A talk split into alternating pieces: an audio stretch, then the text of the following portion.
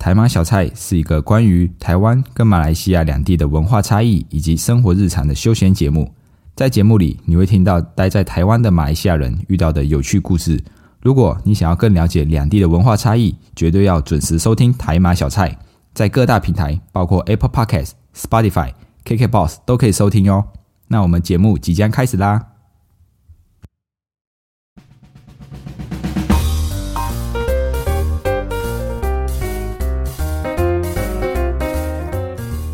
阿布卡巴，欢迎回到台马小菜，我是 Dion，一位漂洋过海来到台湾的马来西亚人。我们会在台马小菜和您分享台马两地的新闻议题，透过闲聊，让你更了解马来西亚以及台湾。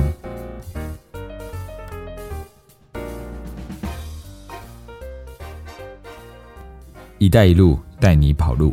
最近，越来越多国家在台高筑，欠钱不还，纷纷宣布倒闭。没有听错。国家也有可能会倒闭。“一带一路”的起源哦，是从二零一三年的时候，中国的主席习近平他就提出“一带一路”区域合作的想法，想要借由“一带一路”带动周边国家的经济发展。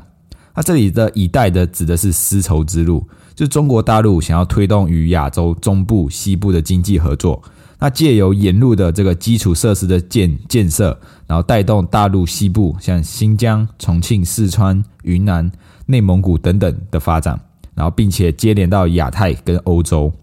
那一路呢，指的是二十一世纪海上丝绸之路。二十一世纪海上丝绸之路是指大陆沿海的丝绸之路，也就是也是一样推动中国大陆和东南亚、中东、欧洲的经济合作，包括越南、马来西亚、印度、印尼、斯里兰卡、肯亚、希腊等等。那所以这个“一带一路”哦，就是沿路触及了差不多二十六个国家。四十四亿的人口，就是占了全球百分之六十三的人口哦。那预估的经济规模达到二十一亿美元哦，是一项这个规模非常庞大的经济计划。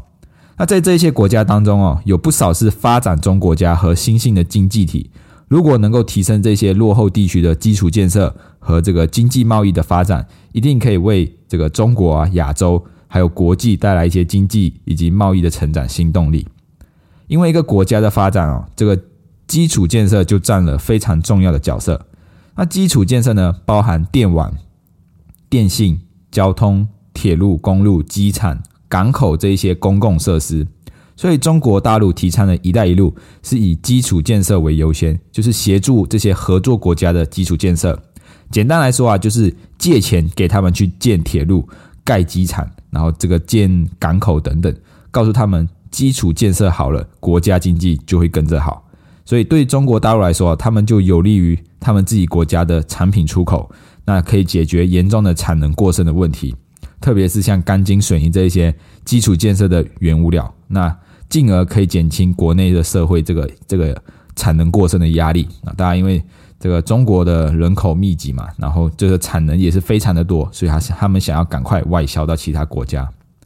那从这个。政治的层面哦，中国大陆推动这个“一带一路”是想要仿制美国经济老大的地位啊。中国大陆透过“一带一路”整合欧洲、亚洲、非洲大陆，那想要边缘化那些跨就是跨海的美洲地区，让中国大陆在经济在这个国际的经济贸易中，从规则的接受者，慢慢的转型成为规则的制定者啊，就是还要另外这个另起炉灶啦，想要想要当这个老大啦。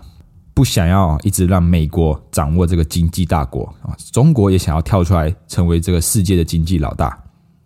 那这个“一带一路”哦，看似一切完美的经济计划，在一开始中国提出的时候就已经备受争议，一直到了最近几年，这个疫情的影响，很多国家的经济啊都已经开始受到打击。那第一个因为外债而倒下的国家就是斯里兰卡，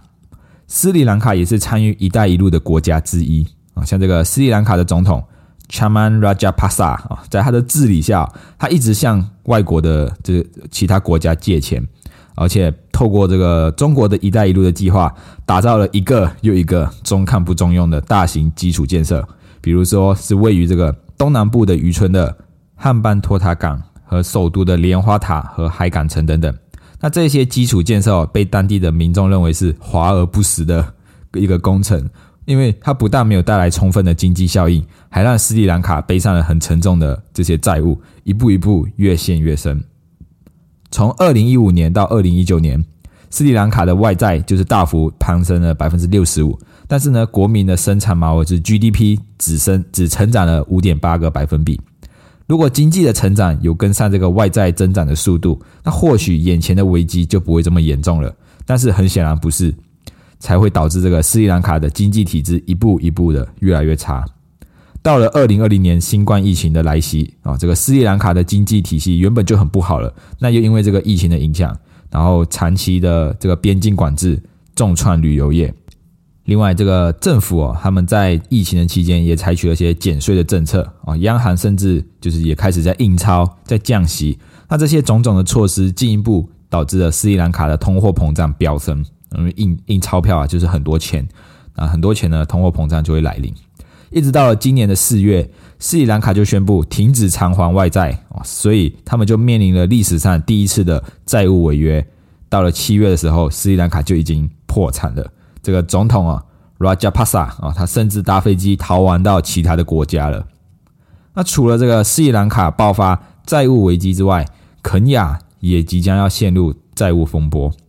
对于肯亚来说，中国也是一样，他们很愿意出资啊，出钱。出力帮他们盖一条新的铁路啊，来贯穿东非六国。那肯亚的总统听了当然就很开心啊，有人愿意借钱给我们，还帮我们盖铁路，哇，人进来货出去，大家一起发大财啊！那最后这个铁路是建好了，但是呢却没有带来实质的收益啊，因为第一造价太贵了，这个他们换算哦，每公里这一这一条铁路总共总长四百七十二公里，那每一公里的造价呢是五百六十万美元。哦，比国际的标准贵了三倍，那这他们就会这些民众就很疑惑，那这些钱到底花到哪里去了？啊，那第二个原因是因为项目不透明，这个肯雅的铁路跟中国交通建设公司的子公司路桥建设在签约的时候根本就没有公开招标啊，是整个采购的过程也是完全不透明，而且是缺乏竞争性的，就是谈好就 OK 了，那也没有公开的表明里面的资讯。所以也是为什么这些造价这么贵？那钱到底都跑到谁的口袋去了呢？